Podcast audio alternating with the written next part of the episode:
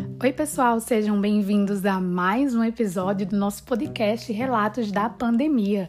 Eu sou Bruna Couto, estudante de jornalismo pela Universidade Estadual da Paraíba, e estou fazendo esse podcast como um produto para a disciplina de jornalismo móvel ministrada pelo professor Fernando Firmino. Vem com a gente que hoje é dia de ouvir os relatos de jornalistas que estão trabalhando em portais de notícias com web jornalismo durante todo esse período da pandemia da Covid-19 aqui na Paraíba. E mais uma vez, antes de começar o assunto propriamente dito, eu quero te lembrar que nós já temos dois episódios disponíveis. O primeiro deles, conversando com jornalistas que estão atuando em televisão, o segundo, com jornalistas que estão atuando em rádio durante esse período de pandemia. Então, se você ainda não ouviu esses episódios, é só dar uma olhada aqui no nosso podcast e ficar por dentro de todos os relatos que nós estamos recolhendo. E agora sim, sem mais delongas, é hora de ouvir relatos de duas amigas minhas muito especiais, jornalistas excelentes, que estão trabalhando durante toda essa pandemia em portais de notícia na internet. A primeira delas é a jornalista Yara Alves, que é repórter do G1 Paraíba, e a jornalista Fernanda Souza, que também é repórter do portal Paraíba Debate. Desde já, eu quero agradecer às meninas por toparem participar do nosso podcast e começar perguntando a Yara como é que tem sido toda essa experiência dela com o webjornalismo durante a pandemia. Vale lembrar, antes de Yara responder, que ela, inclusive, é uma das jornalistas responsáveis por atualizar os dados da pandemia do novo coronavírus aqui na Paraíba, dados divulgados oficialmente pela Secretaria Estadual de Saúde, e a gente sabe, claro, o poder de alcance que a internet tem e como as pessoas têm acessado esses portais para ficarem por dentro das notícias. Então, Yara, conta pra gente como é que tem sido toda essa tua experiência profissional. Oi, Bruna. Primeiro eu quero te agradecer pelo convite. É, é muito importante falar desse trabalho que é essencial, dessa atividade que é essencial para a sociedade, que sempre foi e agora é ainda mais. Pelo que eu lembro, quando a Organização Mundial da Saúde declarou a pandemia em março, a gente já adotava algumas medidas né, de prevenção, como o uso constante do álcool em gel, a limpeza do ambiente também com álcool a 70% e o uso de máscaras. Quando a pandemia foi declarada, pouco tempo depois a gente começou a trabalhar em home office. Essa foi uma medida muito importante porque ela permitiu que a doença não se espalhasse no nosso ambiente de trabalho, né? É, a gente usa uma redação integrada com repórteres de outros veículos que estão em contato com pessoas diariamente e que têm mais chances de se contaminar. Então, isso foi muito importante porque é, reduziu muito as chances de contágio dentro da redação.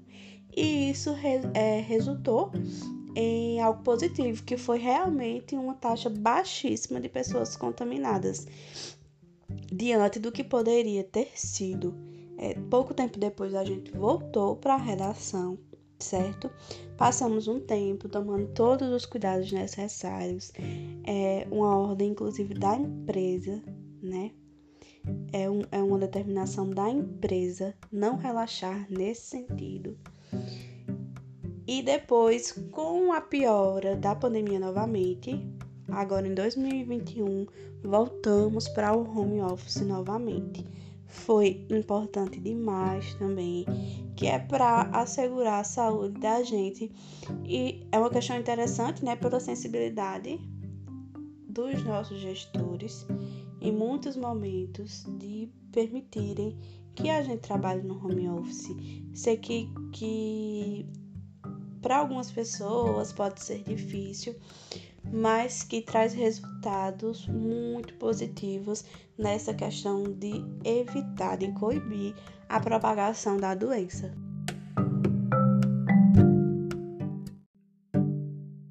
Bem, agora eu quero ouvir de Fernanda, né, quais foram os impactos, os principais impactos da pandemia da Covid-19, principalmente no início dessa nova fase, como é que aquele início, toda aquela carga de informações muito repentinas e muito diferentes de tudo aquilo que a gente já estava acostumado a lidar, como tudo isso impactou a tua vida pessoal e também a tua vida profissional, Fernanda. Olha, com o registro dos primeiros casos no Brasil e principalmente aqui na Paraíba, em Campina Grande, a rotina jornalística mudou completamente aliás, a rotina de vida. Nós passamos a lidar com, com demandas jornalísticas e com fluxo muito intenso de notícias e com situações com as quais nunca havíamos nos deparado é, e também com mudanças no fazer jornalístico, por conta da questão da prevenção, por conta da questão do, do, do isolamento inicial, que foi muito abrupto diante de uma realidade desconhecida. Nós tivemos que, que modificar todo o processo, é, toda a rotina jornalística do fazer realmente, das reportagens de rua, de reduzir os contatos né? E, e, na introdução das, dessas novas práticas. E fora a essa sobrecarga que veio com tudo isso que seria o que seria inevitável e, e, e aí essa mudança ela atingiu todos os níveis tanto profissionais como pessoais também familiares sociais. Então foi muito impactante na, na, no, no ritmo no meu ritmo de vida profissional e pessoal e uma coisa que me chamou bastante atenção no relato das meninas é que as duas tocaram num ponto super delicado durante essa pandemia, que é como as pessoas em vulnerabilidade social estão lidando com esse momento e o papel da imprensa para levar informação a essas pessoas, mesmo sabendo das condições de vida que elas carregam consigo. Então eu queria que as meninas falassem um pouco como é que foi para elas refletirem sobre toda essa realidade do Brasil. Quando os primeiros casos começaram a chegar no Brasil, foi ainda mais preocupante, porque a gente sabe que a saúde aqui no país era problemática há muito tempo. E como é que seria agora? Será que as pessoas teriam chance, teriam acesso a tratamento é, quando a gente soube quais seriam os métodos de prevenção, que era a higienização das mãos, lavar álcool em gel, passei a me preocupar muito com, com as, as pessoas em situação de vulnerabilidade. Como é que essas pessoas vão passar por isso? Como é que a gente vai enfrentar isso? Muita gente não tem nem água encanada em casa, não tem saneamento. Como é que vai ser? Situação das pessoas que não tem condições financeiras de se proteger adequadamente, as pessoas em situação de rua que estão expostas de forma muito intensa ao vírus, à contaminação pelo vírus. Isso é extremamente incômodo. A situação das famílias brasileiras que não têm sequer o, o que comer para manter uma, uma, uma dieta saudável, isso é extremamente incômodo. Isso foi algo que me saltou mais aos olhos, essa situação, em relação à, situação de, de instabilidade é, financeira, de insegurança financeira do brasileiro. E aí eu também queria saber sobre a opinião das meninas acerca da importância do trabalho jornalístico durante esse período de pandemia, como vocês mesmas falaram, é um trabalho considerado essencial muito antes de toda essa nova realidade de Covid-19. Mas para vocês, como é que vocês têm enxergado, né, o papel da imprensa nesse momento?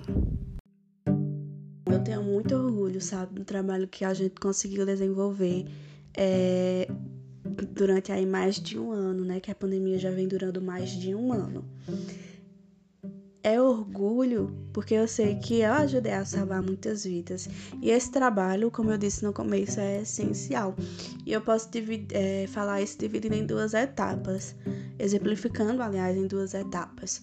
No começo, é, foi a imprensa que, que levou até a população por diferentes veículos de comunicação, né? De acordo com a preferência e o acesso de que as pessoas têm foi a gente que conseguiu levar conseguiu informar sobre as formas de prevenção da doença, o que é que devia ser feito. E é muito importante, porque o que é que a gente falava? A gente falava que precisava que precisava e precisa ainda, né, higienizar mãos, é, evitar aglomerações, se distanciar socialmente, usar a máscara e a gente também passou a prestar um serviço muito importante e dizer que se você tem sintomas de Covid-19, vá até tal local, o seu, a sua referência para atendimento é tal local em tal cidade. Essa orientação era muito, muito importante porque as pessoas não sabiam e isso também gerava um pânico muito grande. Então, poder orientar nesse sentido é muito importante. A outra fase foi com a chegada da vacina, porque a gente orienta todos os dias é, quem está sendo vacinado, quem pode se vacinar, como ter acesso à vacina e muito mais importante do que isso, a gente cobra. Quando a gente vê as coisas erradas, a gente cobra. Por que está acontecendo esse problema na vacinação? E muitas vezes, se a imprensa não cobra, o problema passa e ninguém fica sabendo. Então a gente também age nesse sentido como como é que eu posso falar? como cobrança mesmo, sabe? Para não deixar as coisas passarem sem que ninguém veja, sem que ninguém faça nada. E isso é muito importante. Muitas vezes é, as pessoas nem esperam. A gente vai lá, nota, aponta, cobra e resolve. E sem dúvida isso é importante, porque muitas vezes o poder público não faz isso. E aí, para encerrar nosso papo, eu queria que você falasse, Fernando, um pouco sobre como você tem lidado e percebido as mudanças no jornalismo online, no webjornalismo, durante esse processo de pandemia, né? Como é que esse meio de comunicação em si, que é a internet, tem se modificado, tem se reinventado para chegar à população e levar informação de qualidade. O jornalismo online ele está tendo mais oportunidade de crescimento, de fortalecimento, porque o fazer cotidiano dele não foi interrompido. Ele sempre teve essa característica virtual, remota, e, e isso daí foi algo que acabou sendo comum a muitos veículos, a muitas plataformas.